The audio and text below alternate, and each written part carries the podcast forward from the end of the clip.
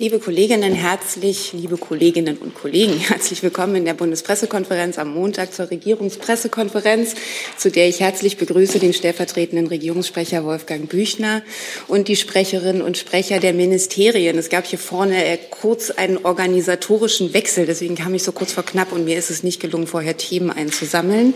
Etwas Aktives kam nicht von der Bank, daher lassen wir uns jetzt, kommt nicht von der Bank, daher lassen wir uns jetzt überraschen, was aus dem Saal kommt und Herr Eckstein beginnt sind. Eine Frage an das Innenministerium, Frau Kock. Ähm, Frau Faeser war ja zuletzt äh, zu Gesprächen das Thema Grenzkontrollen mit Polen.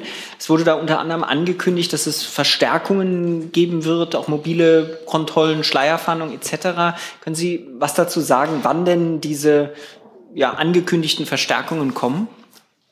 Also nach meiner Kenntnis laufen diese Verstärkungen schon, auch schon seit geraumer Zeit, weil und das ergibt sich ähm, aus der Logik, die Sache, also die Lage vor Ort immer sehr genau beobachtet wird durch die zuständigen Behörden und dann anlassbezogen auch kurzfristig verstärkt werden kann vor Ort. Ähm, daher sind es bereits Maßnahmen, die jetzt schon laufen. Es gibt ja Forderungen aus Brandenburg, aus Sachsen, sehr lautstarke Forderungen, auch, dass man ja, mobile Grenzkontrollen einführt nach Schengen-Kodex 25, analog wie das in Bayern zu der österreichischen Grenze ja passiert. Können Sie vielleicht einmal erläutern nochmal, warum die Innenministerin hier so ein, ja, für so ein unterschiedliches Vorgehen steht? Also an der Grenze Bayern-Österreich und äh, an der Grenze zu Polen. Also vielleicht eine Klarstellung zuerst. Es sind keine mobilen Grenzkontrollen, sondern es sind eben gerade an der Grenze zu Österreich stationäre Grenzkontrollen, die fix sind an einem bestimmten Punkt. Ähm, das hat immer auch einsatztaktische Gründe, wann man zu welchen Mitteln greift. Und man muss auch wissen, dass Grenzkontrollen, stationäre Grenzkontrollen wie an der Grenze zu Österreich immer Ultima Ratio sind und also vorher alle anderen Maßnahmen erstmal probiert werden. Gibt es weitere Fragen zu diesem Thema, Herr Rinke? Frau Kock, ähm, die Sorgen, die es da in Brandenburg etwa gibt, Entschuldigung, beziehen sich ja auch darauf, dass jetzt über Belarus und Polen wieder mehr Migranten und Flüchtlinge kommen. Können Sie uns da irgendwie sagen, äh, wie sich die Zahlen entwickelt haben? Ist das vergleichbar mit dem, was sich an der bayerisch-österreichischen Grenze abspielt? Also das müsste ich in dieser Differenziertheit dann nachreichen. Mhm. Weitere Fragen zu diesem Thema sehe ich nicht. Dann hatte Herr Hönig sich gemeldet. Ähm, an äh, Herrn Büchner und Frau Kock die Frage, ähm, es geht ums Thema Asylkompromiss in der EU. Die Grünen wollen, dass jetzt bei Vorprüfungen von Asylanträgen an den EU-Außengrenzen Familien mit Kindern ausgenommen werden. Inwieweit ist das Position der gesamten Bundesregierung? Das ist die äh, in der Bundesregierung abgestimmte Position und ähm, wir hoffen, dass wir da in Brüssel zu einem guten Ergebnis kommen. Ich habe dem nichts hinzuzufügen. Weitere Fragen zu diesem Thema? Dann, ich war mir nicht sicher, Herr Rinke, noch ein neues Thema? Genau, eine Frage an das Finanzministerium. Es geht um die Klimaschutzverträge. Herr Habeck ähm, hat ja heute Morgen vorgestellt, da ging es auch um die Frage der Finanzierung. Er war sehr optimistisch, dass sich das dann auch in den Haushalten abbildet. Diese zweistellige Milliardensumme über die nächsten 15 Jahre. Ich hätte ganz gerne vom Finanzministerium gewusst, ob Sie da Bedenken haben. Äh, ist das mit Ihnen abgestimmt? Steht genug Geld für die Klimaschutzverträge bereit?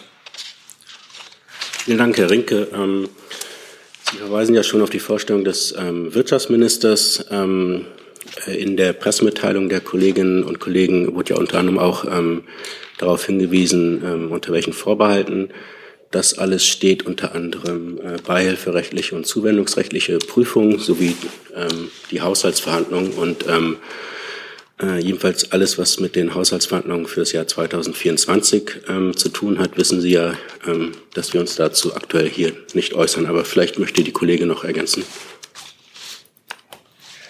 Ich glaube, der Minister hat es ja deutlich gemacht. Ähm, ja, das steht unter dem Vorbehalt der, der Haushaltsverhandlung und äh, des Beihilferechts. Und noch der eine Hinweis, auch das hat der Minister deutlich gemacht, es geht ja um Finanzierung aus dem Klima- und Transformationsfonds als Sondervermögen. Das vielleicht noch ein wichtiger Hinweis. Darf ich nochmal nachfragen, weil das Jahr 2024 eben erwähnt wurde, dann, ähm, was nicht, wer es beantworten möchte, wahrscheinlich eher das Wirtschaftsministerium. Um welche Summe geht es denn eigentlich für das Jahr 2024? Weil der Minister ja darauf hingewiesen hat, dass das über einen Zeitraum von 15 Jahren sich die Förderung erstreckt. Also ist das in der Anfangsphase 2024 ein besonders hoher Betrag? Gibt es da Schätzungen?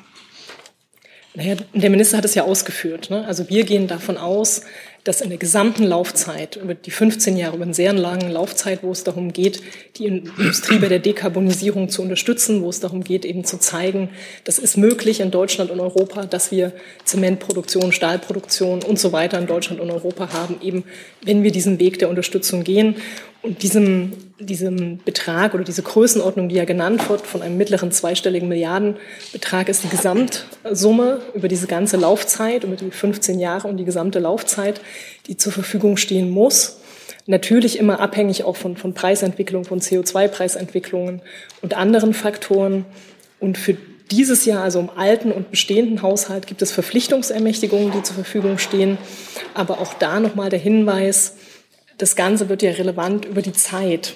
Und ein Auszahlungsmechanismus kommt auch dann zustande, wenn verschiedene Verfahrensschritte durchlaufen werden. Wir sind jetzt in einem Vorverfahren, was wir starten, was morgen gestartet wird.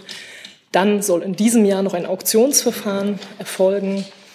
Und dann werden Verträge geschlossen. Und erst wenn auch eine CO2-Einsparung nachgewiesen wird durch die betreffenden Unternehmen, die sich beteiligen, erst dann werden Zahlungen ja relevant. Insofern reden wir über einen einen längeren Zeitraum, in dem das relevant werden kann. Vielleicht geht es bei einigen Unternehmen sehr schnell und es wird sehr schnell relevant, dass wir da diese Verpflichtungsermächtigung haben. Vielleicht wird es bei anderen aber auch erst über die Zeitschiene relevant. Hey Leute, kurzer Hinweis. Wir stellen ja alles, was wir produzieren, kostenlos ins Netz. Ohne Kommerz. Wir können das nur, weil ihr unsere finanziellen Supporter seid. Das funktioniert seit Jahren und so soll es bleiben. Jeder Euro zählt, per Überweisung oder PayPal. Schaut einfach in die Podcast-Beschreibung und jetzt geht's weiter. Herr Hönig dazu? Ähm, ja, nochmal ans, äh, an Frau äh, Baron. Also wenn Sie sagen, das Geld soll aus dem KTF kommen für die, für die Klimaschutzverträge, dass das Geld im KTF ist ja auch nun auch endlich. Es soll ja da äh, auch die Förderung äh, für den, für den Heizungsaustausch finanziert werden. Also inwieweit halten Sie eine Zuführung des KTF aus dem Bundeshaushalt für notwendig? Also das, wie gesagt, wir haben heute Zahlen und Größenordnung vorgestellt. Der mittlere zweistellige Milliardenbereich ist das, was wir als notwendig erachten. Und im Klimatransformationsfonds geht es natürlich dann darum, die entsprechenden Prioritäten zu setzen. Frau Hasenkamp. Ähm, ich habe jetzt immer noch nicht ganz verstanden, wie jetzt das Zusammenspiel ist zwischen Ihrem Fonds sozusagen und dem BMF? Also geht es darum, dass Sie sozusagen erreichen wollen, dass der Fonds mit frischem Geld dann im nächsten Haushalt aufgefüllt wird oder wie äh, ist dann der Zusammenhang? Der Zusammenhang sind sozusagen, dass ja immer Verpflichtungsermächtigungen und Barmittel im Haushalt zur Verfügung gestellt werden müssen und Verpflichtungsermächtigungen natürlich immer für eine mittlere Finanzplanung zur Verfügung gestellt werden müssen. In diesem bestehenden Haushalt gibt es die für die mittlere Finanzplanung und im nächsten Haushalt gibt es die ebenfalls. Und da ist der Zusammenhang sozusagen. Also es, es ist damit auch Teil der laufenden Haushaltsverhandlungen. Okay, aber das heißt, dass Sie sozusagen fürs laufende und fürs nächste Jahr noch autonom sind und gar nicht auf die Kooperation des BMF angewiesen? Es gilt hier das normale Haushaltsverfahren. Es gibt einen bestehenden Haushalt, der gilt und für den künftigen Haushalt sind wir in Verhandlungen. Weitere Fragen zu diesem Thema? Herr Jordans. Es geht auch um einen Klimaschutzvertrag, aber nicht aber dann in Deutschland. Erscheint mir das sinnvoll, Frage okay. mal. Ähm, das geht jetzt eher ans Auswärtige Amt. Äh, vor kurzem wurde die Umweltaktivistin Wang Timin Hung in Vietnam festgenommen. Die UNO sagt, sie sei schon die fünfte Umweltaktivistin, die in den letzten zwei Jahren wegen angeblicher Steuervergehen festgenommen wurde. Die Bundesregierung hat sich ja äh, für eine Energiewende-Partnerschaft mit Vietnam, ein sogenanntes ähm, JETP, stark gemacht. Ähm, wie sieht denn die Bundesregierung diese anhaltenden Repressionen gegen Umweltaktivistinnen in Vietnam und erwartet man da irgendwelche Menschenrechtszusagen von den Partnern, bevor die Milliarden fließen? Herr Jordans, ich müsste diesem Fall erstmal nachgehen und würde Ihnen die Antwort nachreichen. Okay, ähm, dann, dann würde ich vielleicht trotzdem nachfragen. Ähm, äh, Umgekehrt findet natürlich auch in Deutschland äh, Verfolgung von Klimaaktivistinnen statt. kürzlich zum Beispiel die Razzien gegen Mitglieder der letzten Generation. Schwächt das die Position Deutschlands international auf den Schutz von Oppositionellen und Klimaaktivistinnen zu pochen? Herr Büchner oder Frau Sasse? Also ich, ich muss erstmal diese, diese Einordnung als Verfolgung von Klimaaktivisten ähm, zurückweisen. Also wenn, wenn in Deutschland ähm, äh, Polizei und Staatsanwaltschaft ähm, äh, ermitteln ähm, und Verdachtsfällen nachgehen, äh, dann hat das nichts mit ähm, irgendeiner politischen Verfolgung zu tun, wie das in ähm, einigen anderen Staaten vielleicht zu beobachten ist. Deshalb sehe ich da keinen Zusammenhang. Herr Safelberg, das war auch zu diesem Thema. Also nicht direkt zum Vietnam, aber schon zum Bereich äh, Klima und so. Jetzt werden wir doch ein bisschen ausufernd, aber fragen Sie noch mal. Ja, machen Sie mal. Ja. Also vielleicht für äh, Außenstehende, auch Menschen im, äh, im Ausland, die nehmen so äh, Diskussionen in, in, in Deutschland wahr äh, über auch das, das Heizungsgesetz, äh, sehen also äh, etwas Uneinigkeit. Das dauert schon relativ lange so, bis man da die Einigkeit so gefunden hat. Ähm, vielleicht könnten Sie, äh, Frau Dr. Baron, ein bisschen erklären, warum ist das so, so kompliziert, um hier äh, zu Konsensus äh, zu kommen in der Bundesregierung bei dem Heizungsgesetz? Das ist eine durchaus schwierige Frage. Es ist natürlich, es ist ein großes ähm, Vorhaben. Es betrifft natürlich viele Menschen in Deutschland. Es betrifft Eigentümer und Eigentümerinnen. Es betrifft Mieter und Mieterinnen. Und daher sind wir ja in sehr intensiven Austausch ähm, in der Bundesregierung. Aktuell läuft das parlamentarische Verfahren, so dass die Parlamentarier jetzt am Zuge sind und da nochmal Anhörungen durchführen, Gespräche führen. Und das ist ja Sinn des parlamentarischen Verfahrens, dass genau da diskutiert wird und, und um gute Lösungen gerungen wird. Also ich kann Ihnen da keine schlussendliche Erklärung geben, aber es ist natürlich ein, ein, ein sehr großes, ein sehr wichtiges Vorhaben und es betrifft einfach sehr, sehr viele Menschen in Deutschland.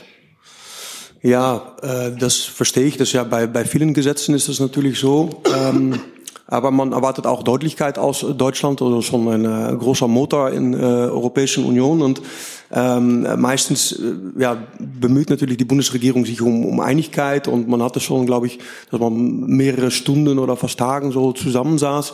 Warum äh, ist diese Einigkeit nach so langer Zeit, die immer noch nicht da und hat man auch manchmal so den Eindruck, dass die verschiedenen Parteien, die eigentlich zusammenarbeiten müssen in der, in der Regierung, dass sie auch ein bisschen, also dass, dass sie das eigentlich nicht, nicht ganz schaffen. Also es laufen ja gerade die, die Gespräche im parlamentarischen Raum. Herr Habeck ist eine ähnliche Frage heute Morgen in der Pressekonferenz gefragt worden zu den Klimaschutzverträgen und hat sich sozusagen vorsichtig optimistisch gezeigt, dass man das jetzt auch gut und schnell ähm, hinbekommen kann. Ich hatte verstanden, also vor der Sommerpause äh, wird das definitiv so sein. Dazu laufen die Gespräche. Sie laufen jetzt im parlamentarischen Raum. Insofern müssen Sie die Frage, die Sie jetzt an mich richten, an die Fraktionen des Bundestages richten, weil da wird jetzt in der Hoheit des Parlaments ähm, natürlich verhandelt. Ähm, aber ich wiederhole nur noch mal, äh, Minister Habeck hat sich da optimistisch gezeigt, dass das, dass es gelingen kann. Zu diesem Thema gibt es jetzt weitere Fragen. Herr Eckstein, Herr Hönig, Herr Rinke, Herr Jessen auf der Liste. Bei Herrn Eckstein fangen wir an. Herr Büchner, Frau Baron hat jetzt ausgeführt, dass die Gespräche im parlamentarischen Raum laufen. Ist denn der Bundeskanzler auch eingebunden in Gespräche, um eine Lösung dieser ja, komplizierten Situation herbeizuführen? Der Bundeskanzler ist immer eingebunden in diese komplizierten äh, und komplexen Themen. Ähm, aber es läuft ähm, nach Einschätzung des Bundeskanzlers laufen auch diese Gespräche im parlamentarischen Raum konstruktiv ähm, und gehen auch gut voran. Und deshalb ist der Bundeskanzler, wie er das ja auch jetzt verschiedentlich am Wochenende auch gesagt hat, nach wie vor optimistisch, dass wir das vor der Sommerpause im äh, Bundestag verabschieden können. Das heißt aber auch, der Bundeskanzler beteiligt sich in den Gesprächen dahingehend, dass eben diese Vorgabe vor der Sommerpause einzuhalten ist? Na, die Gespräche laufen natürlich jetzt zwischen den Fraktionen, so wie Frau Baron das ausgeführt hat. Ähm, aber es ist ja selbstverständlich, dass der Regierungschef äh, informiert ist und in dem, insgesamt in dem Prozess beteiligt ist. Herr Hönig? Ja, auch nochmal zu dem Thema. Ähm, inwieweit erwartet denn der Bundeskanzler, dass äh, das GEG noch vor der Sommerpause vom Bundestag verabschiedet wird? Das habe ich ja gerade schon gesagt. Also der Bundeskanzler ist optimistisch, dass das klappt. Herr Rinke? Ja, auch eine Frage an Herrn Büchner, auch mit Blick auf den Bundeskanzler. Es gab jetzt auch Berichte, dass äh, Italien eine massive Förderung von Wärmepumpen in den letzten Jahren betrieben hatte. Als dann diese Förderung etwas auslief, sackte der Absatz von Wärmepumpen drastisch ab. Ich hätte ganz gerne gewusst, ob äh, denn es in der Bundesregierung und beim Kanzler auch die Sorge gibt, dass das hier in Deutschland auch der Fall sein könnte. Nein. Herr Jessen? Ja, die Gespräche, Frage geht an Frau Dr. Baron. Die Gespräche laufen ja nicht nur im parlamentarischen Raum, sondern auch zwischen dem parlamentarischen und dem außerparlamentarischen, in dem Fall exekutiven Raum.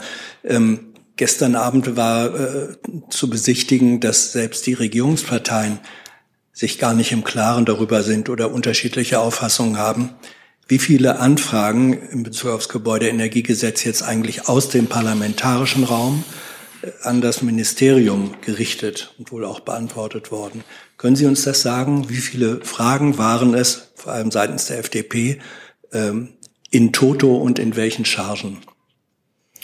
Also es gab, und das ist ja auch üblich in diesen ähm, parlamentarischen Prozessen, dass es immer wieder Fragen der Berichterstatter ähm, gibt an die Bundesregierung, um eben offene Fragen zu klären. Ähm, so gab es äh, der, die Berichterstatter der, der drei Ampelfraktionen ähm, haben Fragen gerichtet. Das waren 102 Fragen, die beantwortet wurden. Dann haben wir in der vergangenen Woche nochmal 77 Fragen der FDP ähm, beantwortet. Und darüber hinaus gibt es natürlich ähm, eine Vielzahl an, an parlamentarischen Anfragen aus der Opposition heraus, die wir ja fast im Wochenrhythmus ähm, beantworten. Aber wenn Sie jetzt nach den Ampelfraktionen fragen, dann haben wir 102 Fragen ähm, der Ampelfraktionen beantwortet und die 77 Fragen der FDP, die letzte Woche ja auch zunächst in einem Gespräch mündlich erörtert wurden und dann nochmal am vergangenen Donnerstag schriftlich übermittelt wurden. Wenn ich es richtig äh, erinnere, dann hat gestern Abend ähm, der Fraktionsvorsitzende der FDP von 113 Fragen seiner Partei beziehungsweise Fraktion berichtet. Die Zahl ist dann falsch. Sie sagen 77. Die Zahl kenne ich nicht. Weitere Fragen zu diesem Thema? Sehe ich nicht. Dann hat Herr Lange ein neues Thema. Eine, eine Frage an Herrn Büchner. Bitte, Herr Büchner, am Wochenende sagte der Kanzler einen Satz, in dem die Worte vorkamen, wenn, wenn ihr irgendeinen Verstand in euren Hirnen hättet. Ähm, da hätte ich gerne gewusst, ob das mit einigem Abstand, ob es dazu seitens des Kanzleramtes oder auch des Bundespresseamtes heute noch eine Ergänzung gibt. Sind dem Kanzler da ein bisschen die Pferde durchgegangen oder ist das eine Wortwahl, zu der ja weiterhin steht? Danke. Ja, da kann ich nichts Ergänzendes zu sagen. Der Kanzler hat sich so geäußert und die Worte stehen für sich. Zusatz? Da Sie ja auch äh, dem Bundespresseamt äh, vorstehen, dieses, dieses Duzen, ich nenne es jetzt mal Duzen, also diese Ansprache von Menschen, die er eigentlich gar nicht kennt, ist das, ist das üblich? Also mir ist es neu. Weiß ich nicht. Also kann, kann ich ehrlich gesagt nicht einordnen, ob das neu ist.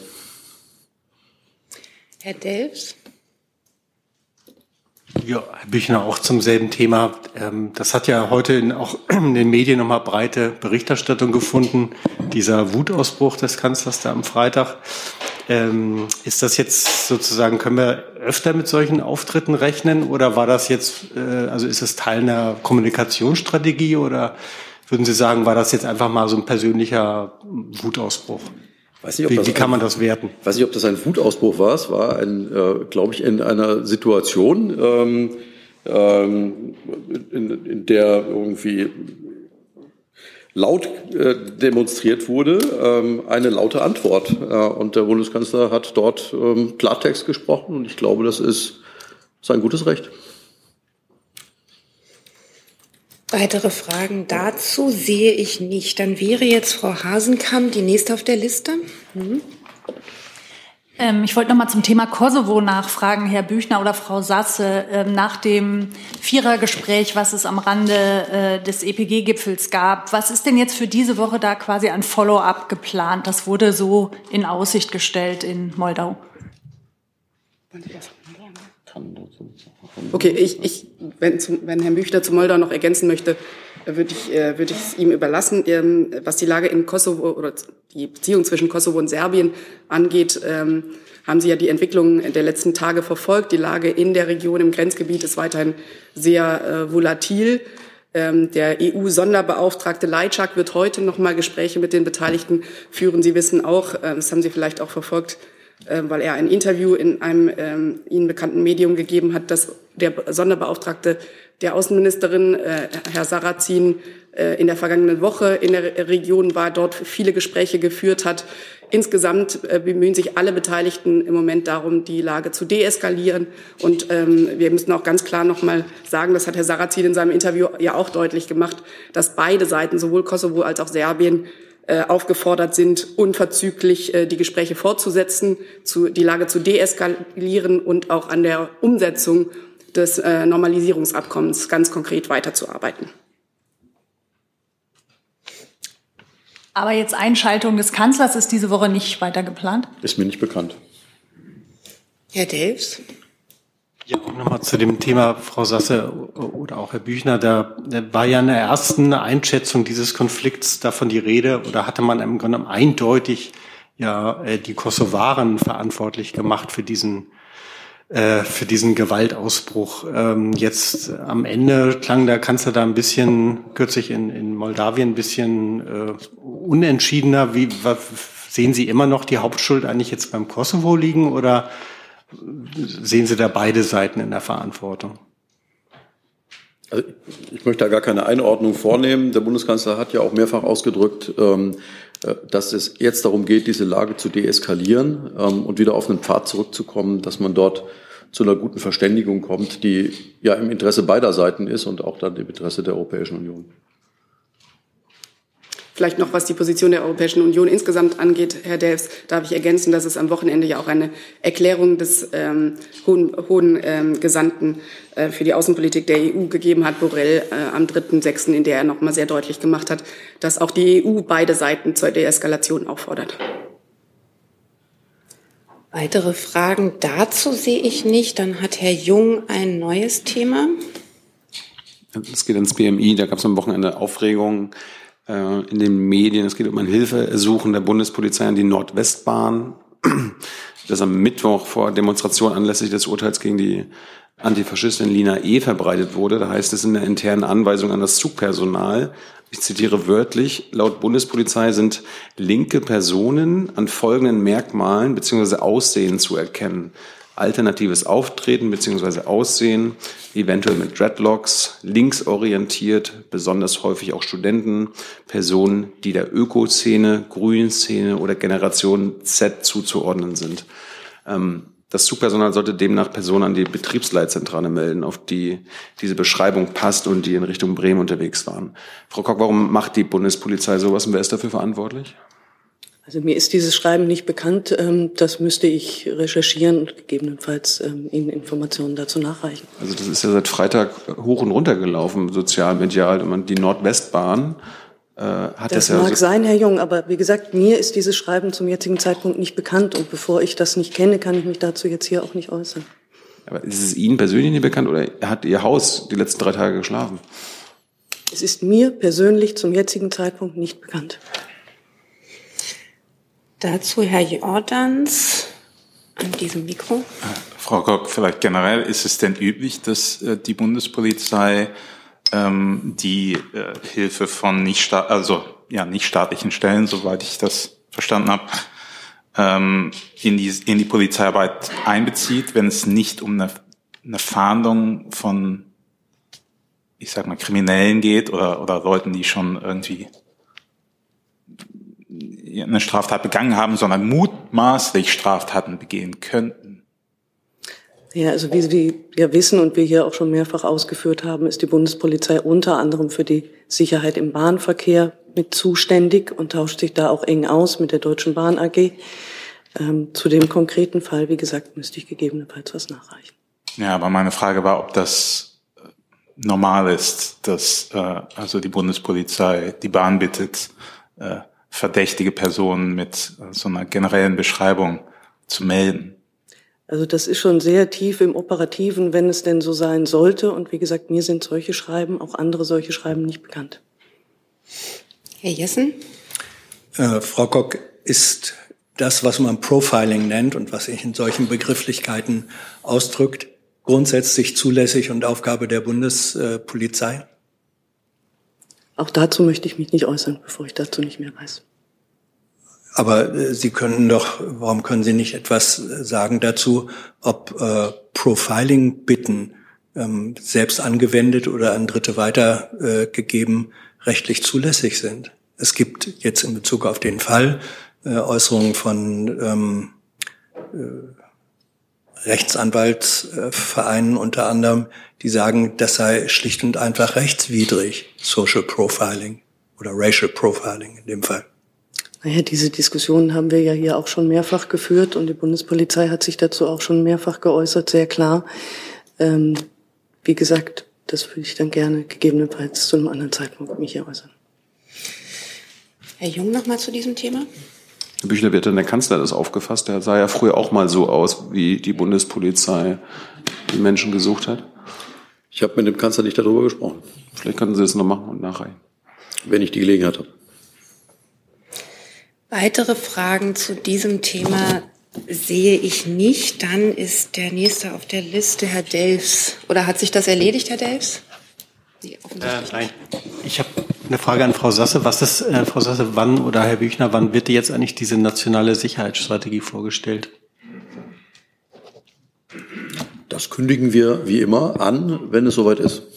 Aber ich kann mich irgendwie dunkel erinnern, dass es doch eigentlich Mitte Juni sein sollte. Ist das nach wie vor der Zeitplan? Es gibt eine, also es gibt die Planung, dass das zeitnah vorgestellt wird, ja. Also Mitte Juni, oder? Zeitnah und den genauen Termin sagen wir, sobald wir ihn sagen. Weitere Fragen dazu? Wir sagen ja bloß an der Stelle immer gerne, dass die Bundespressekonferenz eine hervorragende Örtlichkeit ist, ja. Ja, aber wir haben halt, äh, wie Sie wissen, auch so unsere Beschränkungen dessen, was wir schon kommunizieren können und was wir noch nicht kommunizieren können. Und der, sobald der Termin kommunizierbar ist, dann machen wir das auch sehr gerne. Aber wir haben, es wird zeitnah passieren. So, weitere Fragen zu diesem Thema waren nicht. Dann der nächste auf der Liste der Kollege hier vorne. Äh, Herr Büchner, Frau Sasse, die, macht die Bundesregierung sich Sorgen um den Zustand und die Zukunft der polnischen Demokratie angesichts der Lex Tusk? Und wie bewerten Sie die Massendemonstrationen in Polen gegen die Regierung vom Wochenende? Die Europäische Kommission hat sich ja ähm, äh, zu diesem Gesetzesvorhaben in Polen letzte Woche geäußert im Rahmen ihrer Funktion als Hüterin der Verträge. Ähm, und aus Sicht des Bundeskanzlers ähm, ist das auch äh, richtig so, wie die EU sich da äußert. Grundsätzlich ähm, kann man für die Bundesregierung auch sagen, Demokratie und Rechtsstaatlichkeit sind unabdingbare Voraussetzungen, auf denen die EU insgesamt fußt. Sie sind das Fundament der Europäischen Union. Das ist in Artikel 2 des EU-Vertrags festgehalten als Verpflichtung für alle EU-Mitgliedstaaten. Dazu gehören natürlich insbesondere freie, faire Wahlen als Eckpfeiler der Demokratie. Danke. Dazu erst Herr Rinke, dann Herr Jessen. Ja, Herr Büchner, vielleicht können Sie uns sagen, äh, was die Konsequenzen sein werden, wenn das Gesetz verabschiedet wird. Es gibt ja, äh, die Bundesregierung hat ja auch in anderen Fällen dann Rechts, äh, also Vertragsverletzungsverfahren der EU-Kommission befürwortet. Wäre das in diesem Fall auch der Fall? Da möchte ich jetzt an der Stelle nicht spekulieren. Es ist ja eine der schönen Was wäre wenn Fragen und ähm, da halten wir uns mal zurück und hoffen, ähm, dass die Dinge in eine Richtung gehen, die all solche Fairnisse dann gar nicht nötig machen. Aber wenn ich nochmal nachfragen darf, Sie haben ja gerade eben beschrieben, dass das äh, Ihrer Meinung nach nicht mit den EU-Regeln übereinstimmt, dann wäre doch die, das wäre jetzt keine hypothetische Frage, sondern eigentlich ein logischer Schluss, dass dann, wenn die polnische Regierung darauf besteht, dieses Gesetz äh, nun faktisch äh, EU-Recht widerspricht und dementsprechend gehandelt werden müsste. Diese Einordnung, Herr Rinke, können Sie gern vornehmen. Ich würde trotzdem nicht gerne spekulieren darüber, was dann die nächsten Schritte sein können. Herr Jessen? Ja, ähm, es gab ja in der Vergangenheit besonders enge Beziehungen auch zwischen der Bundesregierung und Donald Tusk in seinen verschiedenen Funktionen. Hat äh, vor diesem Hintergrund die Bundesregierung irgendwelche Erkenntnisse darüber, dass Tusks Verhalten in irgendeiner Weise von Russland beeinflusst oder gesteuert worden sein könnte oder wäre? Nein. Gar nicht, auch keine Indizien. Keine, die mir bekannt sind. Herr Rinke nochmal. Genau. Ich würde eigentlich dieselbe Frage nochmal ans Auswärtige Amt stellen, äh, was die Außenministerin zu diesem Vorfall denkt. Äh, Vertragsverletzungsverfahren, wie kritisch sieht sie das, diese Entwicklung in Polen? Herr Rinke, äh, ich würde da zum einen auch gerne auf die Äußerungen von Herrn Burger am vergangenen Freitag verweisen. Er hat ja unter anderem, Herr Büchner sprach es an, die, äh, die Rolle ähm, der EU als Hüterin der Verträge nochmal ähm, sehr deutlich gemacht und auch ähm, äh, auf die Äußerungen von Frau Jourova, der EU-Kommissarin, verwiesen, ähm, die gesagt hat, dass man sich die Entwicklung in Warschau genau ansehen wird und dass sich die Kommission gegebenenfalls weitere Maßnahmen vorbehält. Ich äh, denke, das geht auf Ihre Frage nach äh, künftigen Schritten ein. Gibt es denn direkte Kontakte zwischen dem Auswärtigen Amt und der polnischen Regierung, wo man vielleicht neben der EU-Kommission diese Bedenken auch nochmal vorbringt? Das geht jetzt auf Umwegen äh, noch, noch mal auf die Frage ein, die Sie vorher Herrn Büchner äh, gestellt haben. Äh, auch ich werde hier, äh, werde hier an dieser Stelle äh, nicht über das hinausgehen in der Stellungnahme zu den Entwicklungen, äh, äh nicht über, hinausgehen über das, was Herr Burger am Freitag äh, schon zu den Entwicklungen gesagt hat, aber äh, um auf Ihre Frage einzugehen, äh, nach Kontakt mit der polnischen äh, Regierung, der besteht natürlich äh, und der besteht in äh, sehr engem, der ist sehr eng und äh, wir stehen in regelmäßigem Kontakt mit der polnischen Regierung zu allen möglichen Fragen, einschließlich der Entwicklung in Polen selbst. Herr Jung? Frau Vorsitzende, aus Sicht der Außenministerin, ich meine, wer die, wer die Hüterin der Verträge ist, ist klar, aber man kann ja trotzdem eine Bewertung abgeben. Ist denn aus Sicht der Außenministerin Polen noch eine Demokratie? Das ist jetzt eine sehr weit gefasste Frage, ähm, die, die man so pauschal sicherlich nicht beantworten sollte an dieser Stelle äh, und auch nicht kann. Es geht hier ganz konkret um ein Gesetzesvorhaben in Polen und dazu hat Herr Burger äh, am Freitag Stellung genommen. Er hat deutlich gemacht, dass wir die Entwicklung ebenso wie unsere Partner in Brüssel und in Washington genau und mit Sorge ähm, betrachten. Und er hat darauf verwiesen, dass sich sowohl die EU-Kommissare dazu geäußert haben, als auch äh, verschiedene andere Akteure. Und da, er hat auch darauf verwiesen, Herr Jung, und das sollte nicht in Vergessenheit geraten, dass ja auch in Polen selber es sehr viele kritische Stimmen gibt. Und äh, eingangs äh, dieses Themas wurde auf die Proteste ähm, verwiesen. Wir haben natürlich auch diese Proteste in Polen am Wochenende ähm, zur Kenntnis genommen und, und beobachtet. Und auch diese Proteste haben äh, natürlich ähm, gezeigt, dass viele Menschen in Polen selber mit dem Gesetz nicht einverstanden sind. Aber es ist natürlich interessant, wenn das Auswärtige Amt nicht mal mehr pauschal sagen kann, dass ein Nachbarstaat in Demokratie ist. Ähm, Herr Büchner, wie sieht der, der Kanzler? Ist Polen noch ein Rechtsstaat?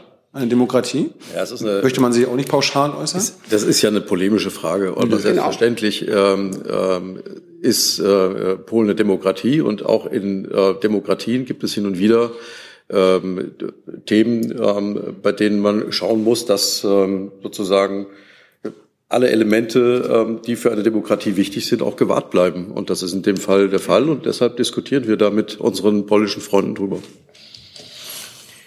Weitere Fragen zu diesem Thema sehe ich nicht. Dann Frau Lehmann mit einem neuen Thema.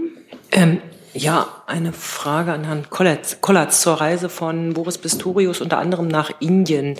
Dort besucht er ja äh, die indischen Marinestreitkräfte und auch eine Werft in Mumbai. Inwiefern wird erwartet, dass äh, es zu konkreten Ergebnissen beim angestrebten Joint Venture in Bezug auf U-Boote kommt? Und inwieweit wird es auch um darüber hinausgehende Rüstungsprojekte gehen? Hm. Derartige Themen stehen natürlich auf, dem, auf der Tagesordnung. Auch der Besuch steht in diesem Hintergrund. Allerdings ähm, ähm, kann, werde ich natürlich den ähm, Besuchsinhalten nicht vorgreifen und ich möchte auch nicht die Erwartungshaltung hier erzeugen, dass es ähm, zu konkreten Abschlüssen von irgendwelchen Verträgen kommt. Weitere Fragen zu diesem Thema, Herr Stuchlik? Ich hätte auch noch eine Frage ans Verteidigungsministerium. Es gibt äh, einen Bericht des US-Rechnungshofes, der sehr beunruhigende Zahlen erhält, enthält ähm, zur Herstellung von F-35. Also es sind sehr kritische äh, Passagen darüber, wie Lockheed Martin eigentlich diese Dinge herstellt und dass es äh, nicht im allgemeinen Kostenrahmen bleiben kann, was die Bestellungen der US-Regierung angeht. Äh, beunruhigt das die Bundesregierung und äh, geht das Verteidigungsministerium weiterhin davon aus, dass bei den F-35-Bestellungen der bisherige Kostenrahmen nicht gerissen wird? Wir kennen alle die Rahmenbedingungen, unter denen ähm, wir dieses Rüstungsprojekt angehen. Dazu zählt auch, dass wir zunächst mal von der Einhaltung von Zusicherung ausgehen. Ähm, und äh, wir haben ja lange verfolgt, dass äh, es kritische Berichterstattung zur F-35 schon seit langem gab, die aber dann sich auch schnell relativiert hatte mit Abstellung von Fehlern und Ähnlichem. Ähm, äh, und da beruft man sich ja auch auf die Erfahrungen der Partner, die dieses Waffensystem schon haben. Und das sind zahlreiche. Ähm, ähm, hoffen wir auch, nein, erwarten wir auch, dass mit Blick auf das Beschaffungsvorhaben, was ja ähm, noch ein wenig hin ist, ähm, wir ähm, im Rahmen dessen bleiben, was wir vereinbart haben. Nachfrage, wenn Sie gestatten. Ähm, das ist sehr interessant, weil in diesem Rechnungshofbericht ja drin steht, ähm, wortwörtlich das, was Sie gesagt haben, ähm, dass der US-Rechnungshof nicht davon ausgeht, dass die Zusicherungen des Herstellers an die US-Regierung, in dem Fall bei der Bestellung amerikanischer Flugzeuge eingehalten werden kann. Sie gehen aber im Gegensatz davon aus, dass die Zusagen an die deutsche Bundesregierung eingehalten werden können. Wir haben keine Hinweise, an uns gerichtete Hinweise auf Kostensteigerungen. Es ist der US-Bundesrechnungshof, den kann ich hier nicht kommentieren. Ich weiß auch nicht, was dort untersucht wurde. Ähm, und nochmal, wir gehen oder uns im BMVG liegen keinerlei Hinweise dazu vor, dass es zu erheblichen Kostensteigerungen kommen sollte. Dazu sehe ich keine weiteren Fragen. Du sag mal, Kira, ganz unter uns, du bist die Jüngste hier? Ja. Warum arbeitest du hier eigentlich? Na, weil wir das beste Journalismusformat in Deutschland sind und weil hier keine Werbung läuft. Und woher kommt die Kohle für dein Gehalt? Per Banküberweisung oder PayPal von den Leuten, die uns zuschauen oder zu hören. Wie das geht? Seht ihr in der Podcast-Beschreibung. Dann Herr Stafelberg nochmal mit einem neuen Thema. Ja, etwas neu. Also äh, es gibt neue Umfragen äh, in Deutschland, die ausweisen, dass die AfD äh, Rekordwerte so erzielt. Äh, also die Oppositionspartei, auch die CDU steht, äh, steht sehr hoch. Äh, das bedeutet auch, dass die, äh, die Ampelparteien, also die sind etwas schlechter äh, als vielleicht vor einiger Zeit. Und äh, meine Frage an Herrn Büchner, ähm, äh, woran liegt das? Kann es auch sein, dass, dass äh, die ganze Diskussion, die heftige Diskussion um das Heizungsgesetz eine Rolle spielen, dass gerade die AfD ähm, da doch ein bisschen Aufwind hat, äh, CDU äh, wirklich auch sehr hoch, also höher als äh, SPD zum Beispiel. Und ähm, ja, kann es auch sein, dass da Fehler vielleicht in der Kommunikation äh, gewesen sind. Ähm, das hätte man vielleicht anders machen können. Weiß nicht, sind Sie da selbstkritisch? Also auch zu dem Komplex hat sich ja äh, der Bundeskanzler nun mehrfach geäußert in den letzten Tagen. Ähm, wir sind jetzt in einer zweiten schweren Krise nacheinander. Ähm, wir hatten erst ähm, zwei Jahre eine, äh, eine Pandemie mit ähm, allen möglichen Auswirkungen auf die Gesellschaft. Dann folgte der äh, völkerrechtswidrige russische Angriffskrieg auf die Ukraine. Äh, zugleich sind wir in der Herausforderung, dieses Land zukunftsfähig zu machen. Das sind alles ähm, große und komplexe Themen und Fragen. Ähm, und das Beste, was wir tun können und was diese Bundesregierung auch tut, ist, ähm, all das abzuarbeiten und zu guten Lösungen zu kommen. Ähm, und das wird, wird uns auch gelingen. Und dann wird das auch wieder weniger mit diesen Umfragewerten für Populisten. Das ist, das ist Ihre, Ihre, Ihre Hoffnung. Ähm, also ich weiß nicht, ob Sie die CDU... Das ist unsere Politik. Äh, das ist nicht, ist nicht unsere Hoffnung, das ist unsere Politik. Wir arbeiten diese Themen ab, wir sorgen für Lösungen und dann ähm, wird das auch wieder in Ordnung kommen. Ich weiß nicht, ob Sie gerade die CDU auch als, als populistische Partei äh, benannt haben. Also da, die haben ja auch äh, nein, gute, aber gute, auf die, gute Werte. Nein, auf die Umfragewerte der CDU bin ich hier nicht eingegangen. Herr Rinke. Herr Büchner, anschließend an das, was Sie gerade gesagt haben, können Sie nochmal die Themenfelder nennen, die besonders wichtig sind beim Abarbeiten? Äh, Sie haben ja eben gesagt, die Bundesregierung wird die Entscheidungen fällen ähm, und dann werden die Umfragewerte auch wieder sinken. Also welches sind die Themen, die die Bundesregierung mit Blick auf die AfD-Werte besonders schnell oder überzeugend abarbeiten muss? Es ist das ganze, es ist das gesamte Projekt dieser Bundesregierung. Es gibt nicht einzelne Themen. Also ich glaube, ähm, Christian Hoffmann hat in der letzten Regierungspressekonferenz hier ja auch gesagt, natürlich geht es darum, ähm, dass wir die Transformation gestalten, ähm, dass wir es schaffen, dieses Land bis 2045 zu einem äh, klimaneutralen, zu einem CO2-neutralen Industrieland ähm, zu machen, äh, dass wir die Digitalisierung, dass wir die Bildung voranbringen. Es geht um das ganze ähm, Modernisierungsportfolio, das diese Bundesregierung von vornherein anpacken wollte und dass man ähm, vor der Folie dieses äh, schrecklichen Krieges jetzt umso dringender und so entschlossener, umso entschlossener anpacken muss. Wenn ich kurz nachfragen darf, es gibt ja den Vorwurf äh, aus der Opposition, aber sogar von einigen äh, Ampelpolitikern, dass es eigentlich zwei konkrete Themen sind, die da besonders entscheidend sind, nämlich einmal das Thema Migration, haben wir vorhin schon angesprochen, Grenzkontrollen, andere Themen und zweitens äh, Heizung. Teilen Sie die Einschätzung, dass das zwei Themen sind, ähm, wegen denen die AfD besonderen Zulauf hat? Ich glaube, wie gerade eben schon beschrieben, es geht um alle Themen, die ähm, alle ernst und wichtig sind. Dazu gehört auch das Thema Migration, aber auch deshalb beschäftigt sich diese Bundesregierung ja intensiv damit, ähm, dass wir hier zu, äh, zu einer besseren Steuerung kommen ähm, im Interesse des Landes. Ähm, dazu haben sich jetzt noch mehrere Kollegen gemeldet. Herr Jordans ist der Nächste. Herr Büchner, Sie erfahren ja auch ähm, äh, ziemlich starken Gegenwind äh, aus ich sag mal, einigen Medienhäusern, nun ist es ja äh, Job der Presse, die Regierungsarbeit zu kontrollieren, aber wenn man äh, einige Berichterstattung liest, gibt es da Kraft ja eine gewisse äh, Kluft zwischen ähm, dem, was die Bundesregierung will und äh, was da behauptet wird über das, was sie wollen. Sehen Sie Ihre Kommunikationsstrategie irgendwie ähm, als Grund dafür oder gibt es äh, eine Tendenz zur Desinformation bei gewissen Zeitungen oder Webseiten? Oder wie erklären Sie sich das? Nein. Ähm, also die, äh, also für Desinformation kann ähm, in, den, ähm, in den deutschen Medien überhaupt keine Rede sein. Ähm, in Deutschland gab es schon immer eine, ähm, eine Presse und die gibt es auch zum Glück heute, ähm, die ein großes, äh, eine große Bandbreite von Meinungen vertritt ähm, und dass ähm, die Politik der Bundesregierung in Medien anders dargestellt wird, als ähm, die Regierenden das ähm, selber sehen, ist, glaube ich, eine Geschichte, die so alt ist wie die Bundesrepublik. Insofern nichts Besonderes. Aber wenn es dann nicht Desinformation ist, äh, warum werden dann Fakten falsch oder anders dargestellt, als Sie das behaupten? Ist es, liegt es daran, dass äh, Sie Ihre Fakten einfach nicht verkaufen können oder? Das will ich nicht bewerten, aber ähm, überall, wo Menschen arbeiten, werden auch Fehler gemacht, also auch in den Medien. Dazu Herr Jessen, dann Herr Eckstein. Herr Büchner, weil Sie eben sagten, wir seien jetzt äh, in der zweiten schweren Krise hintereinander. Ähm, Frau Hoffmann hatte am Freitag gesagt, wir würden uns jetzt im wörtlich Landeanflug zur Normalität bewegen. Politaeronautisch sind das unterschiedliche Flughöhen. Fliegen wir denn jetzt noch sozusagen ähm, in der äh, normalen Diensthöhe der Krise oder sind wir im Landeanflug zur Normalität? Hoffmann hat das in einem ganz anderen Zusammenhang gesagt, nämlich in die Frage, wie äh, der wie der Haushalt gestaltet wird. Und dort in der Tat müssen wir zu einem normalen, äh, sozusagen zu einer normalen Gestaltung des Haushalts zurückkehren, ähm, weil die Mittel, die dieses Land einsetzen kann, auch begrenzt sind.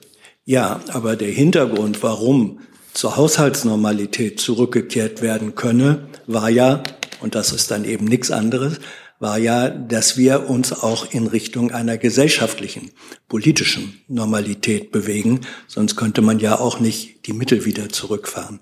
Also nochmal. Nein, die, wir gehen mit dem Haushalt so sorgfältig um, wie wir mit dem Haushalt umgehen müssen, weil es ähm, äh, ein, ein Gebot der Vernunft ist an dieser Stelle ähm, und weil wir außerdem auch verfassungsrechtliche Vorgaben haben, ähm, wie wir mit unseren Finanzmitteln umgehen müssen.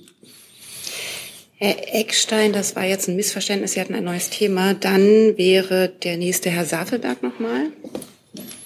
Ja, Aber zum noch gleichen mal, Thema, richtig? Oder gleiches Thema, ja. Also, gleiches Thema. Hm? Ähm, nochmal Verständnisfrage. Also kann es sein, weil die Diskussion auch so lange gedauert hat, dass Sie vom Anfang an, äh, da wurde darauf hingewiesen, also mit Heizungsgesetz, da haben also Eigentümer, Mieter, äh, ganz viele Gruppen, äh, gesellschaftlichen Gruppen in Deutschland haben damit zu tun, dass sie eigentlich vom Anfang an die die Leuten bei der Vorstellung dieses neuen Gesetzes, bei des Gesetzes Vorhaben, äh, vielleicht nicht genug mitgenommen haben vom Anfang an, dass sie, also da braucht man natürlich ganz lange äh, Strategie, um das zu tun, damit auch die, also die, die Bundesregierung ähm, genug Verständnis äh, entgegenschlägt in der, in der Gesellschaft. Haben, haben Sie das vielleicht, ich weiß nicht, ob man sagen muss, unterschätzt, aber dass man die, die Leute, alle Leute mitgenommen hat?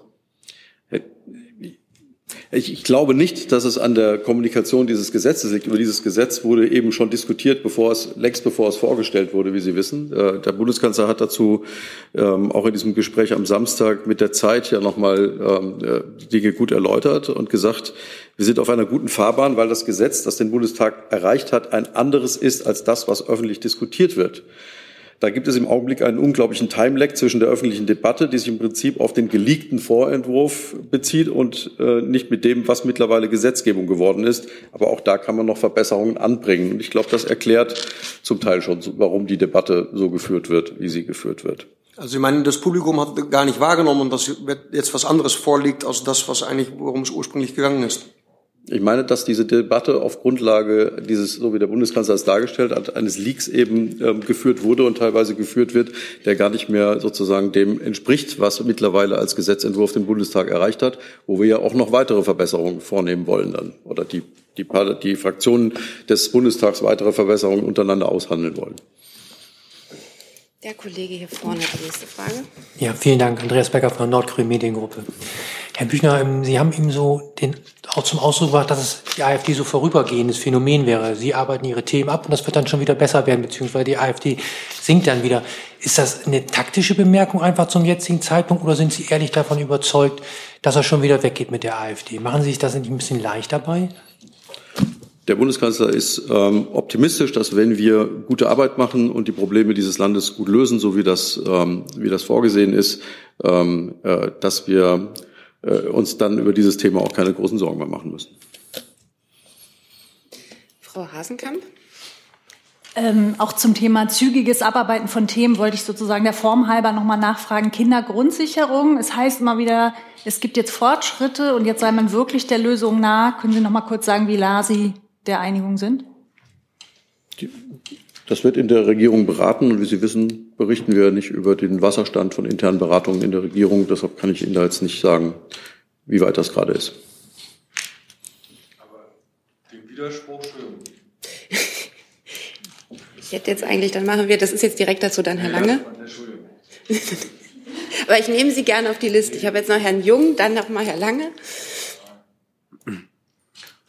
Ja, beginnen zum Thema Desinformation. Wenn zum Beispiel eine große Tageszeitung nachweislich Lügen und Desinformation verbreitet zum Gebäudeenergiegesetz, dann ist es keine Absicht aus Sicht der Bundesregierung. Ja? Also bei Springer ist man nur unfähig, bei Fakten zu bleiben. Das ist Ihre Einordnung, die ich mir hier nicht zu eigen mache und die ich auch gar nicht kommentiere. Das ist doch keine Einordnung. Das, kann man ja nachweislich und, ja, wenn man das wissenschaftlich und äh, tatsachenbasiert äh, zeigen kann, dass das gelogen ist, dann ist das ja nee, mehr als eine Einordnung meinerseits. Oder wenn Massenmedien dreiste Unwahrheiten von FDP-Abgeordneten verbreiten, dann lebt man im Bundespresseamt damit einfach. Ich meine, Sie sitzen ja für die FDP im Bundespresseamt. Da machen Sie nichts. Halten Sie die Füße still, weil es ja das ist ja keine Frage, das ist eine Polemik und die können Sie gern so vortragen, aber die werde ich nicht kommentieren. Das ist keine Polemik, wenn es werden Lügen verbreitet aus der Regierungskoalition und das Bundespresseamt hält da die Füße still, obwohl es um ihre Gesetze geht. Das war kein Fragezeichen. Das war eine Frage natürlich. Herr Büchner will einfach nicht antworten. Zu der ich auch nicht antworte. Weitere Fragen zu diesem Thema sehe ich nicht. Dann habe ich jetzt noch Herrn Ecksch. Oh, Herrn Eckstein auf der Liste, Herrn Rinke, Herrn Hönig, Herrn Stuchlik und Herrn Becker. Wir haben noch so ungefähr zehn Minuten und eine Nachlieferung aus dem BMI haben wir dann auch noch. Aber dann ähm, Herr Eckstein mit der Bitte um kurze Fragen. Herr Büchner, morgen Abend wird es ein Abendessen geben zwischen Herrn Macron und Herrn Scholz. Ähm, können Sie uns vielleicht noch ein paar Details dazu nennen und auch noch einmal einordnen, wie denn das deutsch-französische Verhältnis aus Sicht der Bundesregierung, aus Sicht des Bundeskanzlers aktuell ist? Danke. Üblich greifen wir den Gesprächen nicht vor. Alle Themen, die, die Sie kennen, äh, die ähm, im europäischen Rahmen relevant sind, äh, die bilateral relevant sind, werden zwischen dem Bundeskanzler und dem französischen Präsidenten besprochen.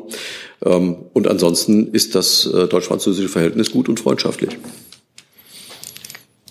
Weitere Fragen dazu sehe ich nicht. Die Reihenfolge weiß ich jetzt nicht, wie sie stimmt. Das war alles zeitgleich. Fangen wir bei Herrn Rinke an.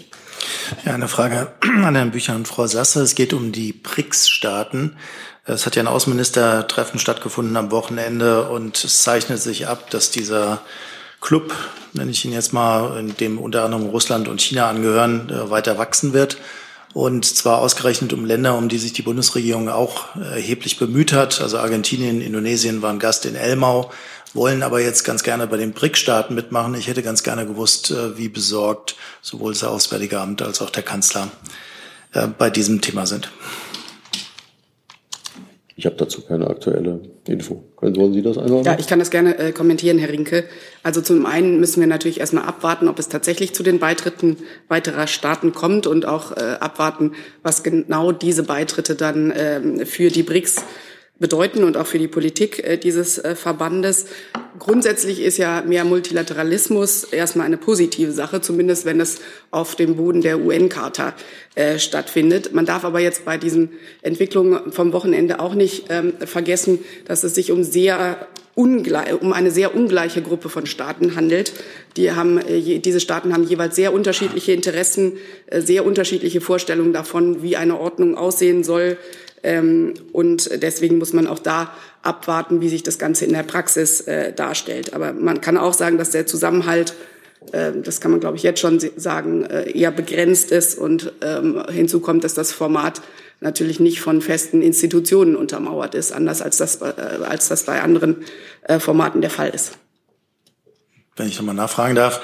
Äh, trotzdem muss ja dieses Format irgendwie attraktiv sein, weil sich ja aktiv Länder, und zwei habe ich genannt, äh, darum bewerben, dort Mitglied zu sein. Also irgendwas muss ja, wie gesagt, attraktiv sein und äh, die BRIC-Staaten selber präsentieren sich ja mittlerweile als G7-Gegenentwurf. Äh, und deswegen zielte die Frage darauf, ist es nicht eigentlich, unterminiert das nicht die Versuche der Bundesregierung, gerade Länder wie Argentinien und Indonesien nicht an die Seite des Westens zu bekommen, aber zumindest um mehr Verständnis zu werben für die Positionen des Westens? Also zum einen möchte ich noch mal wiederholen, es sind sehr, sehr unterschiedliche Staaten, die in dem Verbund BRICS äh, sich zusammengefunden äh, haben, Staaten mit sehr unterschiedlichen Vorstellungen. Deswegen sehe ich da keine äh, ganz einheitliche Position, die Sie gerade andeuten, ähm, Herr Rinke. Und zum anderen kann ich Sie auf die laufende Lateinamerika-Reise der Ministerin, Außenministerin verweisen. Sie wird, bereist ja heute unter anderem Brasilien oder bereist in den nächsten Tagen Brasilien. Herr Boga hatte das am Freitag angekündigt und ausgeführt. Und bei Brasilien handelt es sich ja gerade um einen ähm, BRICS-Staat. Und wir werden natürlich in den Gesprächen in Brasilien äh, auch äh, unterschiedliche Themen und Positionen Brasiliens äh, genau erörtern. Herr Delfs. Ja, gehört äh, Frau Sasser indirekt auch dazu, und zwar Südafrika oder afrikanische Staaten unter Leitung von Südafrika-Staaten jetzt ja gerade eine Friedensinitiative äh, sowohl mit der Ukraine und sprechen sowohl mit der Ukraine als auch mit Russland. Wie, wie viel Hoffnung setzen Sie in diese Friedensinitiative? Also wir waren an dieser Stelle ähm, äh, schon verschiedentlich auf, auf in Friedensinitiativen ähm, eingegangen.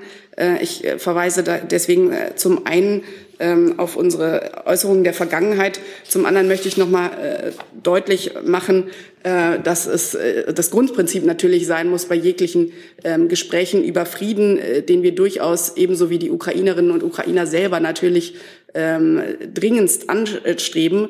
Dabei muss man aber immer äh, hinzufügen, dass es natürlich eine, ähm, dass keine Entscheidung äh, über Frieden ohne die Ukraine selber äh, getroffen werden kann und äh, dass auf Basis oder Grundlage eines jeglichen Friedens natürlich der Rückzug der russischen Truppen äh, sein muss. Das haben wir in der Vergangenheit äh, sehr deutlich gemacht.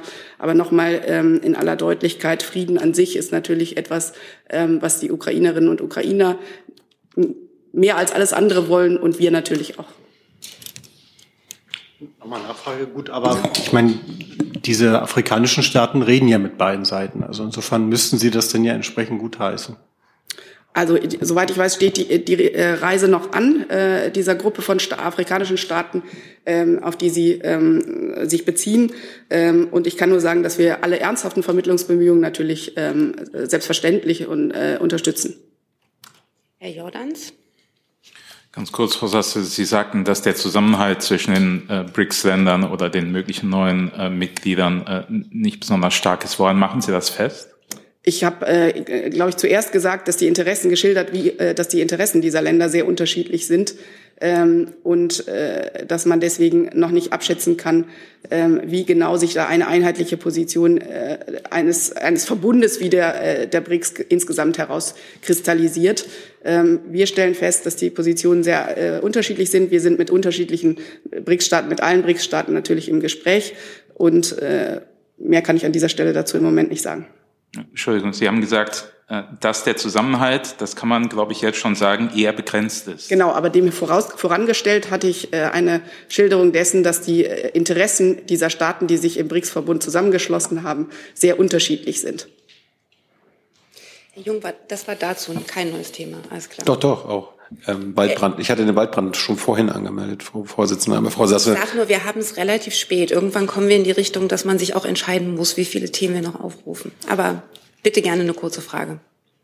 Weil, weil Frau Sasse gerade mehrfach gesagt hat, es gibt unterschiedliche Vorstellungen und Interessen der BRICS-Staaten. Also vielleicht habe ich nicht aufgepasst die letzten Jahre, aber äh, das gemeinsame Interesse aller BRICS-Staaten ist ja die westliche Hegemonie einzudämmen, beziehungsweise gegen die westliche Hegemonie zu sein. Das erkennen Sie gar nicht an. Das ist jetzt Ihre. Ist, ist das was Neues für Sie? Das ist Ihre Interpretation. Wir stellen fest, dass in dem Verbund BRICS unter anderem Staaten wie Südafrika, Brasilien, Indien und andere sich zusammengeschlossen haben. Und wir stellen fest, auch aus Gesprächen, die wir führen, aus Reisen, die unterschiedliche Regierungsmitglieder, einschließlich der Außenministerin und äh, des Bundeskanzlers unternehmen, dass die, äh, diese Staaten äh, sehr ungleich sind und unterschiedliche Interessen und Vorstellungen haben.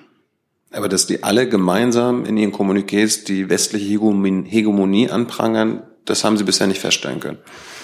Ich habe dazu alles gesagt, Herr Jung. Dann habe ich dazu keine weiteren Fragen mehr gesehen. Herr Stuchlik mit einem neuen Thema. Ich hätte eine Frage ans Gesundheitsministerium.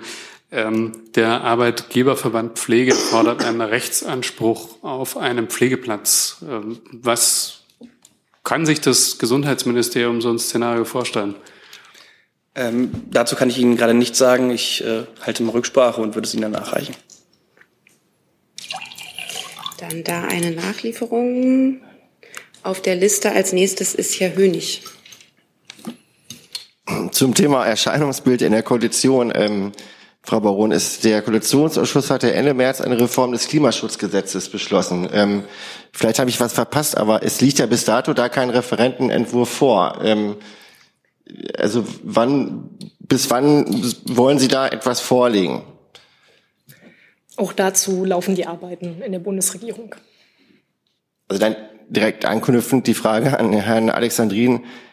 Der Verkehrssektor hatte ja die Ziele gerissen. Insofern müssten Sie ja bis Mitte Juli, weil er anzunehmen ist, dass, ist, dass es bis dahin keine Reform des Klimaschutzgesetzes gibt, ja ein Sofortprogramm vorlegen. Also inwiefern sind Sie da dabei, ein Klimaschutzsofortprogramm zu erarbeiten und inwieweit gehen Sie davon aus, dass Sie das bis Mitte Juli vorlegen müssen?